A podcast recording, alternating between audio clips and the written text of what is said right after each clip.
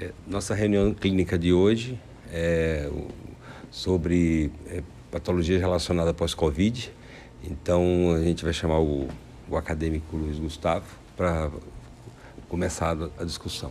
Pode tirar? Não pode? Tira. Pode tirar, melhor. É, bom dia, então eu vou apresentar o caso que eu acompanhei com o Dr. É, Vicente Maranhão na segunda-feira, dia 26 não, no caso, dia 22 de novembro. E, e daí trata então de um paciente, sexo masculino, 57 anos, que relata que há 17 anos começou a ter quadros de tontura desencadeados por mudança de decúbito e rotação da cabeça. Ele refere a sensação como se a casa estivesse rodando e associado a náuseas sem vômito. Nega instabilidade na marcha e ocorrência desses episódios quando está deitado ou de olhos fechados. Daí, sob orientação médica, fez uso de medicação labiríntica sem êxito. Daí, o paciente relata que há sete anos começou a perceber presença de zumbido telótico, que é, no caso, dentro da cabeça, é, de intensidade leve, tipo cigarra, que se tornou muito intenso e passou a incomodar de modo ininterrupto desde quando foi acometido por Covid grave em março, que é há cerca de oito meses, no caso, quando ele ficou internado por 19 dias na UTI. Aí ele, ele relata também a exacerbação do zumbido ao permanecer em locais mais silenciosos, é, ao movimentar a cabeça, ao levantar rapidamente em situações de entupimento do ouvido por acúmulo de cerume. Daí ele relata melhora após fazer a lavagem do ouvido e, além disso, é, ele, ele, ele se queixa de perda auditiva bilateral mais à esquerda. É, Considera o grau de incômodo como intenso, comprometendo a qualidade do sono e limitando o retorno de atividades laborais que costumava realizar anteriormente ao Covid. Aí, como história pregressa, ele, ele tem hipotiroidismo, é, é hipertenso, lipidêmico e desenvolveu diabetes pós-Covid. É, de medicamentos de uso contínuo, é, ele faz uso de pantoprazol, é, hidrocortiazida, é, rosuvastatina, é, metformina, insulina, espran, que é o escitalopram, pregabalina, puran, citoneurin, fibra, fenofibrato e alopurinol. Então, então dá, dá para perceber que ele tem muita, tipo, a, a diabetes dele é, é bem alterada, assim, e, e também que ele tem um perfil de, de colesterol é, alto e de triglicerídeos. Daí ele nega é, alergias e, como cirurgia prévia, já, já fez apendicectomia. Nega etilismo, nega tabagismo e é, começou a fazer fisioterapia após o caso de Covid grave, que ele até tinha dificuldade para caminhar. É, na última consulta dele com o Dr. Maranhão, em maio, ele já precisava de andador, assim. Então ele faz mais pela questão de, de desenvolvimento da marcha e para re recuperação respiratória. E como histórico familiar, o pai dele tem um histórico de amputação do membro inferior por trombose e a mãe e a linhagem materna tem histórico de mal de Alzheimer. Tá, daí no exame físico, é, o peso dele é 99 quilos e tem a altura de 1,81. Então, no caso, ele é considerado é, é, um grau de obesidade, o grau de obesidade dele, no caso, é grau 1. E na ectoscopia é, não, não apareceu nenhuma alteração. E nem na ausculta pulmonar e cardíaca. E o que chamou mais atenção assim no exame neurológico é que o, no teste de Weber né, não, não existe later, lateralização e no teste de, rin, de Rini foi negativo. Então, no caso, a condução aérea é, é, mais, é menos perceptível do que a do que a, que a óssea, né? E principalmente na, na orelha esquerda. Ele também foi diagnosticado por hipoacusia e no, no momento aguarda a chegada do aparelho auditivo. De exames complementares, o, o eletrocardiograma veio normal, é, também o hemograma sem alterações, é, o TSH é de 8,14 e o T4 livre 0,44 a glicose de jejum 130 e a hemoglobina glicada de 6,7. No caso, apresenta triglicerídeos bem alto, né? 316. E de mais relevantes são esses, no caso. E daí de exames de imagem, né? Tem o, a ressonância que ele chegou no ambulatório, que levando no ambulatório segunda-feira, também não apresentava alterações de nota e a audiometria dele é, revela perda mista bilateral sem resposta à esquerda. A espirometria é, revelou um, um, revela um distúrbio ventilatório restritivo e no ecocardiograma é, disfunção diastólica do ventrículo esquerdo e insuficiência mitral leve. Aí vai discutir. Tem mais um? Ah, não, mas daí já não vai direto? Não, não tem problema. Pode ir direto. Então, aí, no caso, as, as hipóteses diagnósticas é é, seria vestibulopatia periférica, possivelmente por instabilidade dos canais semicirculares, é, síndrome metabólica, doença tiroidiana, hipoacusia de condução e distúrbio ventilatório restritivo. A conduta é, no caso, vai ser um encaminha... ele, foi, ele foi encaminhado para nutricionista, né, com o objetivo de elaborar uma dieta adequada ao controle da síndrome metabólica e também encaminhado para sessões de fisioterapia vestibular e marcado retorno para quatro meses. Antes da gente abrir a discussão, uh, a doutora Samira quer falar alguma coisa, porque ela é paciente também do ambulatório da doutora Samila, sobre o, o caso dele. Então, eu lembro do caso desse paciente, né, desde a internação até o ambulatório pós-Covid. Foi um paciente que teve uma internação prolongada, né, por uma complicação grave da Covid, e teve muitas complicações durante a internação e pós-internação. Né.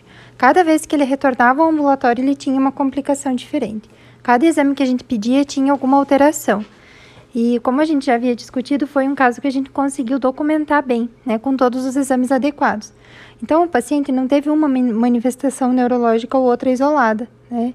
É, nós, neste caso, foi abordado a tontura, mas é, ele teve também neuropatia axonal periférica assimétrica, teve é, diminuição da acuidade visual, teve outras manifestações relacionadas. Então, eu acho que aqui fica né, o, o recado, qual é a, a grande importância disso tudo, o tanto que o, que o Covid pode ter manifestações neurológicas, né, e por que isso acontece, como isso acontece, a complexidade disso tudo, que é o que vai ser discutido no, no artigo, né?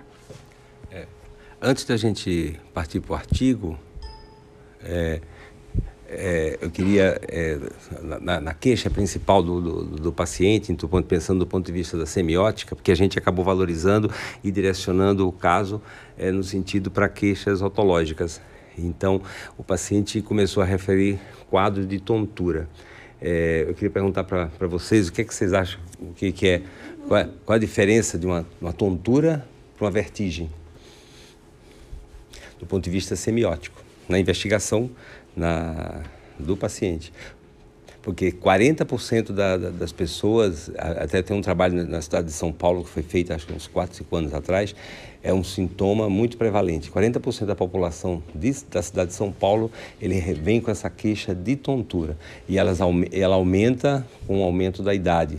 Acima de 65 anos, essa, essa, essa queixa de tontura tá, chega a ser quase é, 60% do, dos indivíduos. É uma queixa extremamente comum, vocês vão, vão ver isso eh, no ambulatório no dia a dia da, da, da prática médica, e aí vocês têm que entender é, do ponto de vista semiótico, qual a diferença? O paciente chega e diz, eu tenho tontura. Mas é tontura? É vertigem? É o quê? Como é que diferencia? Alguma ideia?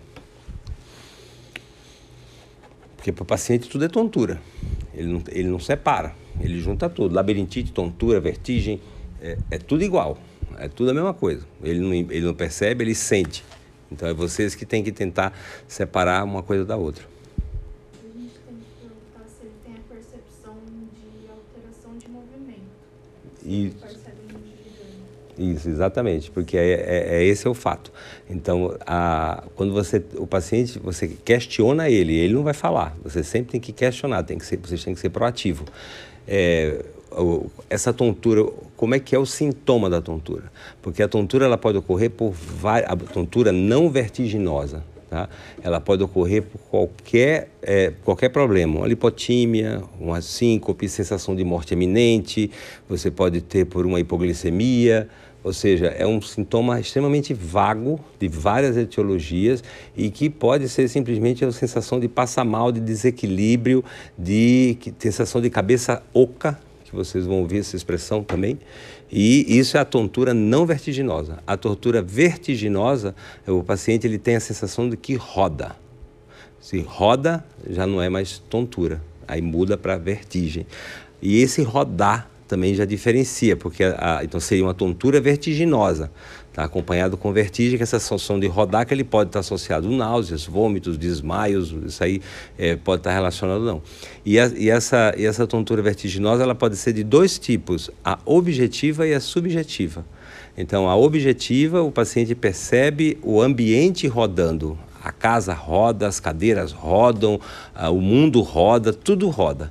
E a tontura objetiva, a vertigem objetiva, ele sente que ele roda. O ambiente está parado, mas parece que ele é que está rodando igual um satélite em volta da casa. E essa diferenciação é importante para você eh, entender do ponto de vista semiótico se a tontura ela é de origem periférica ou de origem central. Então, só por isso aí já dá um direcionamento para você entre uma coisa e outra, porque muitas patologias elas podem dar o mesmo sintoma. E vocês têm que diferenciar isso na prática, na conversa, na anamnese e na interrogatória. Não é que o paciente chega com tontura e pumba, é nada. Então, eh, a tontura central, ela vai ter uma, uma, uma, uma vertigem, ela, ela é subjetiva. Ele sente que ele roda. Então, ele dá essa percepção de, de rotação. Porque, se vocês, e, e diferente do, terceiro ponto que a gente falou, da labirintite, que todo mundo tem labirintite. Labirintite, labirintite é um quadro agudo, é agora me deu uma crise terrível por uma, um pós uma, uma virose, um quadro infeccioso, uma febre. Então é um quadro agora. E, e, e o paciente ele joga tudo na mesma coisa. Né? Ah, eu tenho uma labirintite crônica. Não. A labirintite é ite, é inflamação, é agudo, é igual amidalite, é igual otite. É o mesmo sufixo que vocês usam em grego, então ele significa uma coisa aguda. É o paciente que às vezes ele procura o pronto-socorro porque ele está com uma crise que começou agora. E aí, só que na busca do pronto-socorro por uma tontura, vocês também têm que pensar é totalmente diferente. Porque o paciente que vai num pronto-socorro com a crise de labirintite, um quarto deles pode estar fazendo um acidente vascular cerebral. Então, é, uma, é, uma, é um sintoma extremamente vago, mas que pode ter uma representação de uma outra patologia. E ela, e ela sendo central, tem outras causas central. Ela sendo periférica, tem outras causas periféricas. Então, vocês têm que entender essa, essa, essa coisa, por isso que a gente eh, reforça para exemplificar o que, como é a tontura, que tipo é, como ocorre. E esse paciente, vocês observam que ele, ele começou o quadro com a tontura postural. Ele, ele relata claramente durante a consulta que ao levantar da cadeira ele tem tontura. Ao levantar da cama, ele tem tontura. Ao andar na rua e virar a cabeça, ele tem tontura. Então, é, é, o quadro dele, ele, ele iniciou há 17 anos atrás com essas queixas. São frustas, frequentes, mas incomoda, porque ele tem que levantar, ele não chega a cair, não há instabilidade postural, não tem, não tem queda, mas ele tem essa sensação de de mal-estar na hora que ele levanta. De olho fechado, ele não tem tontura, porque você, quando tem a, percepção do equilíbrio, quando a gente caminha, são três coisas que vão interferir no teu equilíbrio: o cerebelo, a tua visão e o teu labirinto. Então, quando você tira uma delas, a outra tem que reforçar é, para que você não ocorra instabilidade. É igual quando a gente faz o, o, o Homberg. O Homberg, o paciente, ele, ele de olho acordado, com os olhos, com, com os braços junto ao corpo, ele não vai ter. Quando você fecha os olhos, você tem a, a, o cerramento dos olhos, o paciente vai ter o, o, o Homberg porque ele, você vai ter, você vai ter vai dar um, um reforço para o labirinto a nível de procepção, procepção e também a nível de cerebelo, perceber o indivíduo na posição em termos de, de é, espacial e aí ele vai cair para um lado ou cair para um outro ou ficar instável porque você está tirando a visão. Então, isso tudo ou seja, vocês têm que, que, que ter em mente, quando chega na tua frente o paciente, eu tenho uma labirintite crônica. Né? Que, o, que esse paciente ele falava que ele tinha 40 anos, né? que ele tinha é, uns 40 anos que ele tinha, tem uma labirintite. Então não é labirintite. Ele tinha uma, uma vertigem, que é, aquele, é o VPP, que é, a gente acaba é, colocando, que é vertigem é, postural paroxística benigna. É uma coisa que acontece mais idoso, é, não é uma, uma, coisa tão frequente em jovem, mas no caso dele é, é de ocorrência idiopática e que é bem, bem característica. É, você pode produzir, às vezes, ele no ambulatório, é, fazendo a movimentação da cabeça brusca do paciente, ou então fazendo que ele levante rápido. Então, você pode até produzir isso em alguns casos quando tem muita sensibilidade. Então, é, é, é, importante vocês terem isso aí e observar que ele, ele começou com um quadro de, dessa essa dificuldade de, é, postural, evoluiu com, com uma, um quadro de uma hipoacusia e que tudo isso exacerbou pós-Covid. Né? Isso ele, ele, ele já tinha essa história. Né? Por quê? Por quê? Antes de a gente pensar de, do Covid, que a Eduarda vai falar para a gente do artigo, por que isso exacerbou depois do Covid?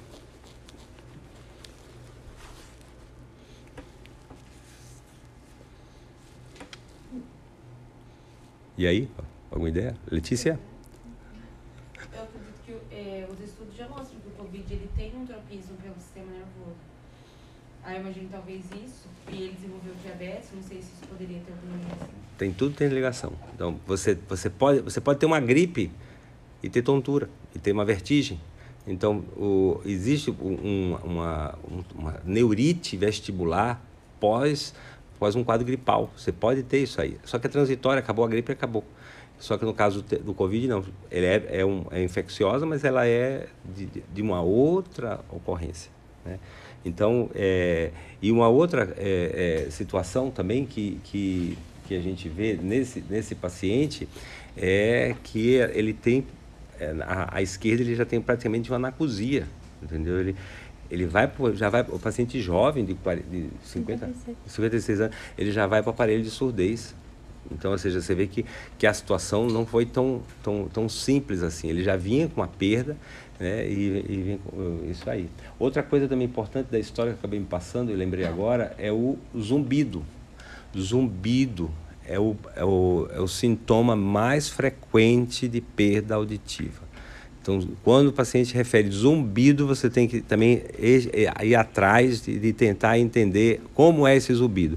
É um zumbido, é um zumbido endótico, é no ouvido, telótico, dentro da cabeça. A cabeça não tem, não tem, não tem receptores de, de, de audição, mas é, é a referência do que o paciente tem. O tipo de zumbido é uma cigarra, é, é, ele, no caso, foi uma cigarra, é um apito, é uma, uma cachoeira.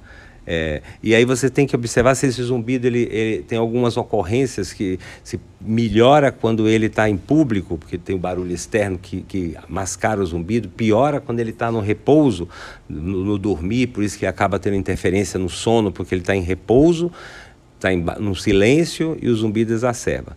E o zumbido é o primeiro sintoma, então você tem, é, tem que investigar zumbido.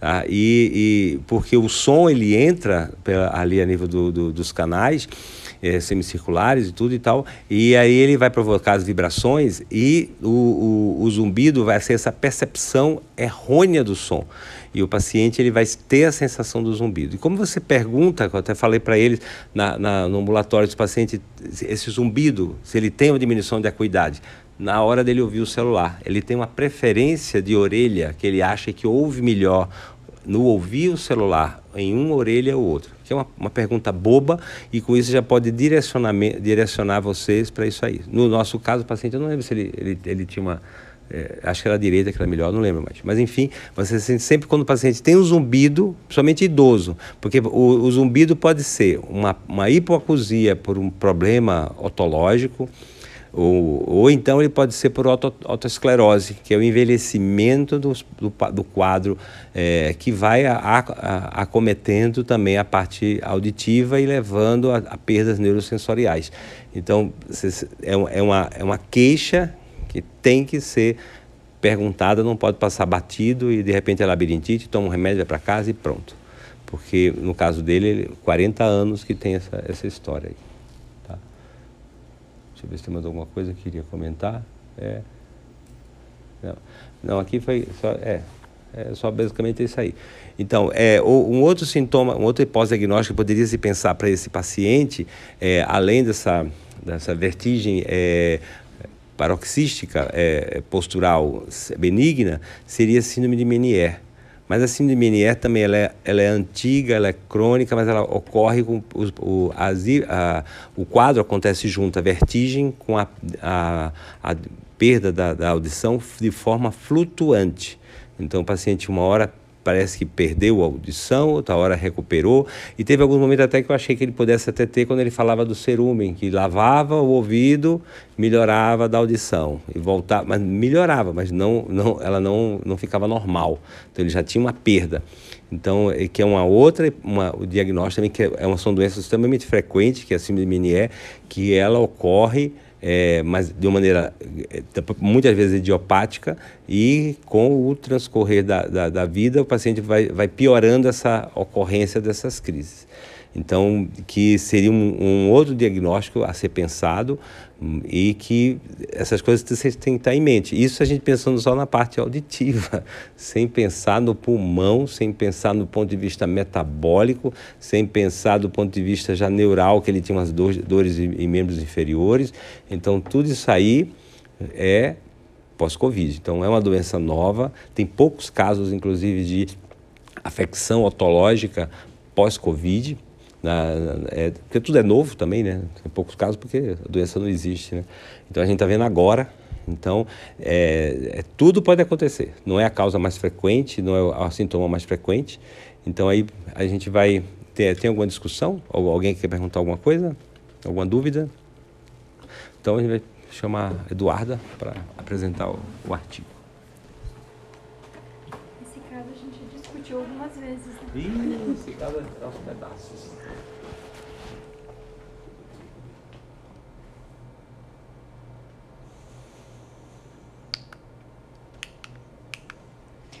Bom dia a todos, o meu nome é Maria Eduardo, eu sou acadêmica do quarto ano do curso de Medicina aqui da UniOS e eu vou complementar a discussão com a apresentação de um artigo científico. O nome do artigo é Alterações Neurológicas na Covid-19, uma revisão sistemática. O artigo foi publicado pela revista de Neurociências, foi aceito em 19 de outubro de 2020 e ele foi um trabalho realizado pela Universidade, Universidade do Estado do Rio Grande do Norte, no campus de Mossoró. Fazendo uma breve introdução, né, a Covid-19 é uma doença causada por um vírus, um RNA de fita simples, né, o SARS-CoV-2. Ele pertence ao mesmo clado, o mesmo ramo das, do, de beta-coronavírus que as espécies SARS-CoV e MERS-CoV, e é por isso que desde o início se suspeitou que o SARS-CoV-2 tinha um potencial neuroinvasivo e neurotrópico. O objetivo do artigo foi revisar o material bibliográfico existente que descrevia os impactos neurológicos associados à Covid-19. E a principal pergunta que esse artigo tentou responder foi: a infecção por SARS-CoV-2 é capaz de provocar danos ao sistema neurológico? Para a realização desse artigo foi definido um método, né, uma definição do tema, a elaboração do objetivo que eu acabei de comentar, a definição da questão clínica, a escolha da estratégia de busca, os descritores que foram coronavírus, COVID-19 e Nervous System Disease, e a base de dados em que foi pesquisado esses descritores foi a Medline, PubMed, a Lilacs, a Science Direct e a Cielo.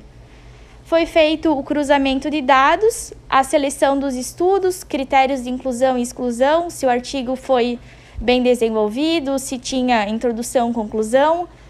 Uh, foi feita a instrumenta de coleta de dados, o método estatístico e depois a apresentação dos resultados. Toda essa pesquisa, né, que foi uma revisão sistemática, ela foi avaliada através da diretriz de relato Prisma, que é uma série de checklists que uh, observa os principais itens para relatar revisões sistemáticas e meta-análise para deixar a pesquisa com maior credibilidade científica. Esses daqui são os artigos que basearam essa revisão sistemática, caso alguém tenha queira se aprofundar um pouquinho mais. Então, dos resultados, né? Os principais sintomas neurológicos da COVID-19 são tontura, dor de cabeça, boca seca, diminuição da consciência e convulsão. Esses sintomas neurológicos eles aparecem aproximadamente um, dois dias depois dos sintomas respiratórios e eles são comuns de aparecer tanto em pacientes que já têm algum distúrbio neurológico como pacientes que não possuem nenhum sintoma neurológico. Os casos leves têm principalmente disfunções gustativas e olfativas, né? A algesia, a perda do, do paladar e a anosmia, a perda do olfato. Eu achei bem interessante essa imagem que eu encontrei vendo um vídeo para preparar essa apresentação, que mostra uma ressonância magnética do bulbo olfatório. É uma paciente jovem e a gente consegue ver que o, aqui na imagem não ficou tudo da mesma cor, mas é possível perceber que o bulbo olfatório ele tá com edema. Uh, devido a uma inflamação ou uma infecção. Isso poderia explicar uh, a anosmia e a algesia. E depois, né, no dia 24, uh, a gente vê uma diminuição desse edema. Já os casos que evoluem para UTI têm principalmente agitação, confusão e sinais uh, córtico-espinal que são os reflexos tendinosos intensificados e clonos, que são contrações uh, arrítmica, rítmicas involuntárias. Uh, a hiposmia e hipogeusia, uh, ela tem etiologia apontada por mecanismos neurotrópicos, uh, que tem acesso ao sistema nervoso central e a neuroinvasão viral e a subsequente lesão neuronal central também foram propostas para contribuir à patogênese dessa doença. Além disso, a interação do SARS-CoV-2 com os receptores de, uh, de ECA2 podem relacionar-se aos episódios de hemorragia intercerebral. intercerebral desculpa. Uh, dos sinais subagudos após o desenvolvimento da Covid-19 podem aparecer uh, as síndromes inflamatórias do tipo Kawasaki, que acomete principalmente crianças uh, de 1 a 5 anos, principalmente meninos, a síndrome de Guillain-Barré e a síndrome de Miller-Fisher.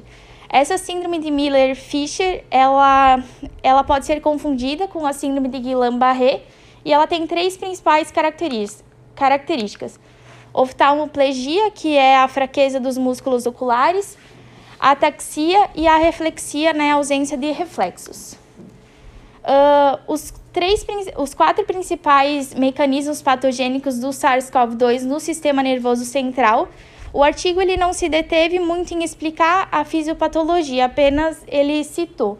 Uh, então, uma encefalite viral direta, uma inflamação sistêmica, uma inflamação sistêmica que posteriormente levou ao acometimento do sistema nervoso central, uma disfunção do órgão periférico, como rim, pulmão ou fígado, e alterações cerebrovasculares propriamente ditas. Uh, a COVID-19 ela pode predispor a doenças cerebrovasculares aguda em pessoas que já têm alguma comorbidade, como hipertensão arterial sistêmica, diabetes mellitus, doenças devido à inflamação excessiva, imobilização, hipóxia e coagulação intravascular difusa. Uh, sobre a COVID e a hipertensão arterial sistêmica, foi observado que os portadores de hipertensão arterial sistêmica que desenvolvem COVID, eles têm menos sintomas respiratórios mas eles são mais propensos a desenvolver uma doença cerebrovascular aguda e distúrbio consciente. Esses sintomas neurológicos eles aparecem em média de 3 a 4 dias após os sintomas respiratórios. Uh, aparisia de hemifácie, disartria, hemiparesia, hemiparesia uh, perda do nível de consciência. A ataxia são os, são os sintomas encontrados com menor frequência e a encefalopatia ela ocorre uh, justamente concomitante a, infec a infecções de maior gravidade. Sobre a distribuição entre os sexos. Os pacientes do sexo feminino eles relatam mais sintomas neurológicos do que os pacientes do sexo masculino. Isso possivelmente pode ser explicado devido às, às respostas imunes humorais inatas, que elas são mais acentuadas em, em sexo feminino. E os sintomas de hiposmia, disgeusia, dor de cabeça, tontura, dormência, sonolência diurna e dor muscular são os sintomas que realmente aparecem mais em mulheres do que em homens. Uh, então, o, a COVID, né, ela pode acometer o sistema nervoso central por meio dos nervos vagos de aferência pulmonar, por meio de os nervos olfatórios ou por meio do sistema nervoso entérico. E uma via alternativa para explicar essa fisiopatologia seria a via hematológica. Uh, a, a, via principal, então, da infecção do sistema nervoso central por, por vírus neurotrópicos é a via olfativa, como a gente consegue ver aqui nessa imagem, né? Que ela pode entrar no cérebro através do trato olfativo desde os estágios iniciais da infecção podem migrar do bulbo, bulbo olfativo para o córtex, para os gânglios da base e mesencéfalo, que são afetados durante essa propagação. Uh, os pacientes que já possuem um fator de risco vascular pré-existente, uh, o AVC isquêmico ele correlacionou-se como complicações tardias na gravidade da infecção da Covid-19.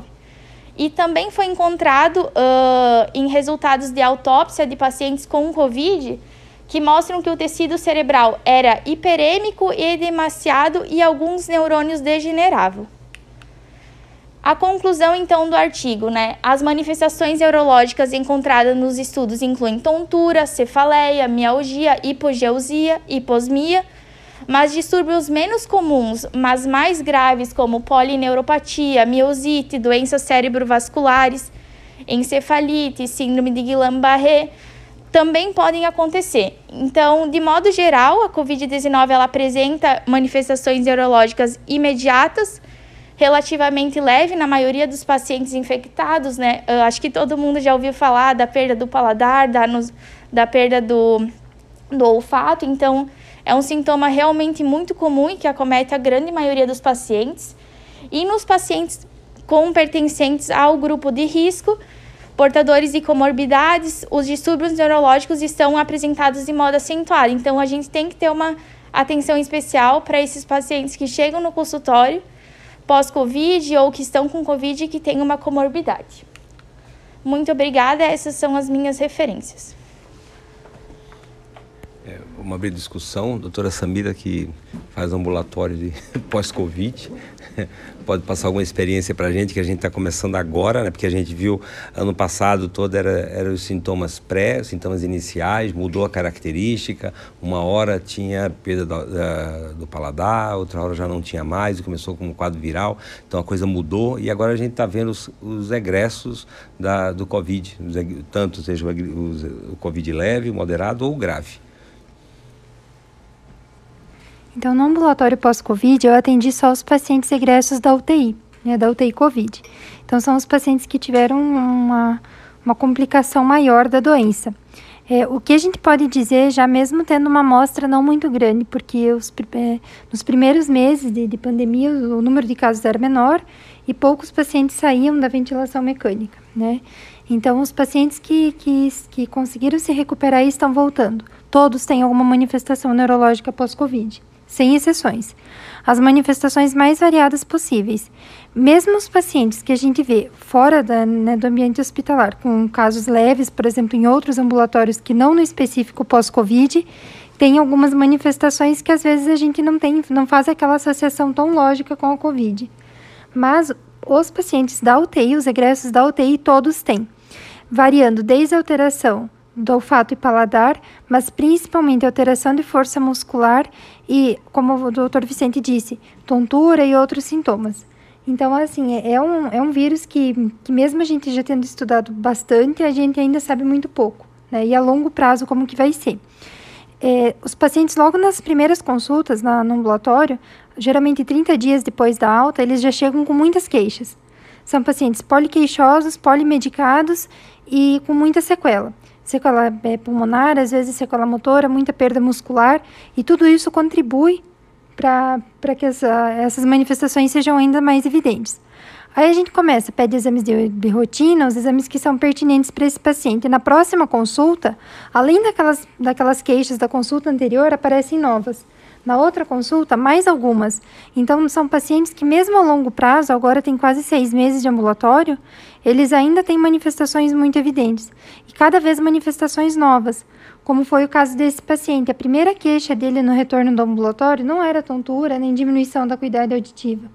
Mas conforme ele foi voltando, cada consulta era uma queixa diferente. E até quando ele teve uma melhora do padrão respiratório, ele já não era mais dependente do oxigênio, já estava deambulando praticamente normalmente, né, normal. Aí veio essa queixa neurológica. Será que ele tinha lá no começo, mas acabou não falando porque tinha outras manifestações mais, mais graves que incomodavam mais? Ou será que ela se tornou mais evidente com o passar do tempo? Né? E as manifestações né, metabólicas. Né? Então, eu vi muita tireoidite pós-infecciosa e pacientes que não eram diabéticos passaram a ser, pacientes que antes não tomavam antipertensivos no pós-Covid começaram a tomar. Então, é, teve uma mudança em todo o quadro do paciente, né? Eu acho que esses pacientes que tiveram essa forma grave da Covid nunca mais serão os mesmos, e a longo prazo a gente né, não, não sei o que, que a gente vai esperar. Se isso vai resolver, não vai. Sequela pulmonar grave com muita repercussão, que a gente não sabe, né? Se essa fibrose pulmonar vai resolver, não vai resolver, responde bem ou não responde ao broncodilatador, isso falando a longo prazo, né? Esses sintomas neurológicos, o que, que vai acontecer com eles lá na frente? Vai melhorar, não vai melhorar? As neuropatias? Aí, por serem pacientes com muitas manifestações extremamente poliqueixosas, cada pouco uma consulta, cada pouco um medicamento. Aí entra naquela, entra naquela cascata iatrogênica, né? Quanto mais idoso, mais queixas, mais manifestações, mais consultas, mais medicamentos. Interações medicamentosas muito significativas e acaba usando um medicamento, às vezes, para tentar resolver o efeito colateral de outro medicamento. É, esse paciente, por exemplo, é, ele já, já vinha, cada vez que ele vinha para o ambulatório, ele vinha, ah, eu comecei a tomar tal coisa, eu também não sei o que. Então, eles vão tentando, né, naquela esperança que vai melhorar, vai melhorar. E a gente sabe que quanto maior o, o número de medicamentos, maior a idade do paciente, maior a chance de, de interação medicamentosa e de, de, eventos adversos. Eu acho que isso é, é a gente tem assunto para muito tempo ainda e nós ainda vamos ter muita repercussão pela frente. E quando eu não souber mais o que fazer, eu mando para frente, né, Vicente? Vai para o ambulatório do colega para a gente ver o que mais pode é. ser investigado. Porque esse caso já tinha sido todo, né, bem documentado e, e a, o sintoma persistia, a manifestação neurológica persistia. Né? Eu acho que é isso. Alguém tem alguma dúvida, alguma questão? É, só, só lembrar, assim, um reforço que a doutora Samira falou, em termos de queixa neurológica no, pós, no, no ambulatório dos pacientes que tiveram Covid, independente se ele foi Covid leve, moderado ou grave, a, a queixa mais prevalente é cefaleia. 85% dos pacientes que tiveram Covid eles vão ter cefaleia ou pioram a, a, dor de cabeça que eles já tinham ou aparece uma dor de cabeça que eles não tinham. O segundo sintoma é déficit cognitivo, então que é outro também é bem é da mesma da mesma forma cefaleia. Tempo de, de, de, de dessa dessa cefaleia, desses sintomas. A literatura está bem, bem, bem variado. Se colocam seis meses, um ano.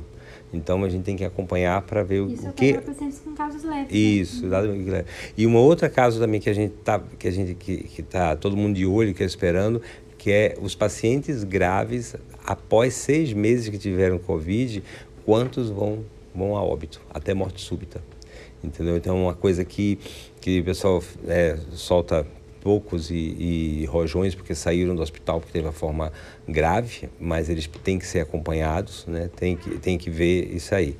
Como nesse paciente mesmo, ele ele estava super bem, então, mas ele tem uma pneumopatia restritiva. Isso é, é temporário? É permanente? Então, tem muitas questões e poucas perguntas. né? A, a, o tratamento de escolha não existe. É, essa, essa história que a doutora Samira comentou do paciente que vai sempre se automedicando, polimedicamentoso, é justamente a, a angústia do paciente se livrar de uma doença com tanta, é, um obituário tão alto. Então, é, isso aí reflete nessa busca incessante de medicamento e a gente que está ali na porta tem que dar o freio e dizer, olha, calma, vamos ter que, então vamos aguardar para, então, senão vocês vão entrar numa roda vida, vocês vão, o paciente vai sair, do, entra com três medicamentos e sai com cinco do, do consultório. Tratamentos milagrosos que, na É, verdade, nenhum é, resolve, não tem bom é, de evidência. É, tanto é que esse, esse paciente, ele é poliqueixoso, um monte de medicamento, ele saiu do ambulatório nosso sem nenhum, nenhuma receita, não tinha nada, não tem. A única coisa que a gente deu foi orientações, procurar um nutricionista, procurar fisioterapia, fazer uma reabilitação eh, vestibular que tem essa possibilidade. Então, você tem que, na realidade, eh, tentar ajudar no que você pode, não criar eh, no- outros mecanismos que vai só aumentar uma, uma, uma, uma expectativa no paciente e gera uma frustração mais na frente. Outra coisa que eu reparei no ambulatório é que a gente sempre passa fisioterapia, né? Fisioterapia para reabilitar esse paciente pós-Covid. No primeiro retorno, a, a grande parte deles ainda está fazendo fisioterapia. Nos retornos subsequentes, ninguém. Então, assim, eles desistem, né? Cansaço, o fisioterapeuta forçou demais, é o que eles né, acabam falando, mas na verdade não é por isso, né? Pela própria sequela da doença e acabam abandonando essa, essa, essa, essa terapia complementar que tem tanta importância né, nessa, nesse processo de reabilitação. É isso aí. Alguma questão? Pode falar, Maria.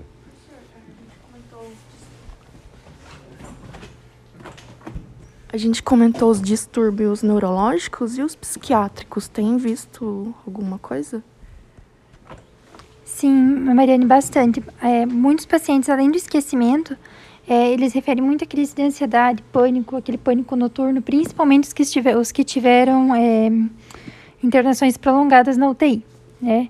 É, logo no- quando eles vêm para a enfermaria ou logo após a alta, às vezes até a, a, a inversão dos hábitos, né? Eles acabam é, tendo muita sonolência durante o dia e à noite não conseguem dormir. E outra coisa que muitos pacientes referem é uma queixa bem subjetiva, aquela sensação iminente de morte, parece que acorda sufocado, né? Eu acho que tudo, a, a consequência, né, de tudo que eles viveram durante a internação, o medo, a angústia, né, porque o paciente de Covid, uma característica que a gente via era que o paciente ele fazia uma hipóxia silenciosa, né? Então o paciente estava lúcido, orientado, né, e saturando super mal e acabava fazendo hipóxia e entrava em insuficiência respiratória e tinha que ser entubado. Mas nesse processo o paciente estava lúcido, né? Então você chegava e dizia, olha, nós vamos ter que entubar o senhor. E aí, né? Então imagina o trauma que isso gerava e ainda mais com o grande estigma que a gente sabia que a mortalidade era muito alta.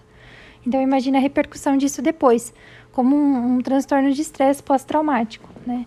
Nós não estamos fazendo nenhum trabalho com manifestações psiquiátricas específicas, só manifestações gerais. Mas grande maioria dos pacientes atendidos, ansiedade, pânico e dificuldade para dormir. É, só só um, um- um comentário, né? a gente fala sempre do Covid, o caso foi catastrófico e tal, mas assim, de uma maneira geral, a nível Brasil, grandes centros, aqui também, que foi o centro de referência, não houve assim um, um- assim, um alarde tão grande como a gente imaginava que acontecia. Lógico, a situação foi grave, mas se você for, for pegar e ler o que aconteceu, por exemplo, na gripe espanhola, as pessoas morriam nas ruas, os, os familiares eh, comunicavam às autoridades que, que os mortos estavam em casa para virem buscar. Então, a, assim, a falta de, de recursos das pessoas não conseguirem chegar até um hospital é, foi muito grande. Então, no Covid, a gente teve o pessoal uma, uma sobrecarga é, muito grande dos hospitais. Os hospitais, eles, eles ficaram realmente sobrecarregados, ficaram bem cheios, mas assim, foi, foi caótico, mas a gente conseguiu resolver. Mas a coisa não se estendeu a nível populacional e assim a nível de, de, de ruas, né, de, de, como aconteceu em outras pandemias, como a, a última que eu falei, a, a espanhola. É, então, assim, é para a gente ter em mente que que a, essas pandemias elas, elas, elas vieram, tá, tá, estamos em curso e virão outras. Infelizmente, virão outras. Então, é isso aí. É, obrigado a todos.